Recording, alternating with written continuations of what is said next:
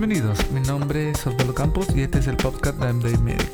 en donde encontrarás los temas actualizados de las patologías de tu interés. Además, te entregaremos los resúmenes de los mejores estudios de emergencia y manejo del paciente crítico. Hola, buenas. Mi nombre es Osvaldo Campos y este es el podcast de MD Medic. Hoy vamos a hablar de un tema esencial para la atención del paciente crítico.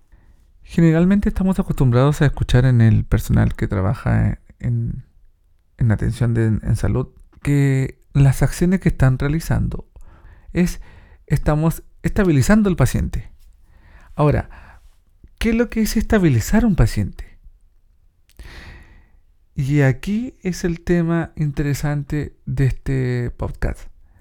Y es que para realmente decir que estamos estabilizando un paciente, debemos entonces solucionar las causas reversibles que tienen a ese paciente como un paciente crítico.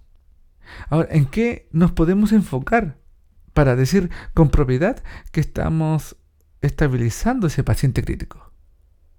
Y eh, en el programa ACLS nos entregan entonces las H y las T. Las H son la hipovolemia, la hipoxia, hidrogenión, que es la acidosis, la hipo o la hiperpotasemia y la hipotermia. Y también tenemos en las T el neumotórax atención, el tabonamiento cardíaco, las toxinas, la trombosis pulmonar y la trombosis coronaria. Todas estas causas entonces van a llevar al paciente a un paro cardíaco si es que no realizamos las acciones necesarias para ayudar a la sobrevida de este paciente. Entonces, debemos preocuparnos si, por ejemplo, tenemos una hipovolemia en detener ese sangrado. Entonces, esto es estabilizar a un paciente. Si tenemos una hipotermia, ¿qué debemos hacer? Abrigar al paciente. Eso es estabilizarlo entonces en una causa reversible. La hipotermia entonces, así como todas las H y todas las T, van a producir entonces un paro cardiorrespiratorio. Es por eso que el paciente crítico muere.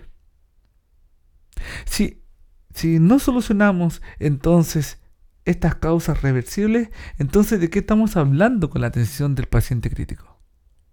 El neumotórax de atención desplaza el mediastino, produciendo entonces un colapso a nivel cardiovascular.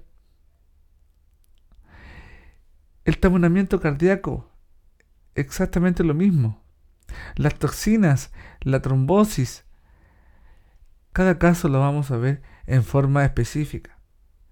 Pero recuerden, cada vez que hablemos de que estamos estabilizando un paciente, preocupémonos entonces de las causas reversibles que están amenazando la vida del paciente.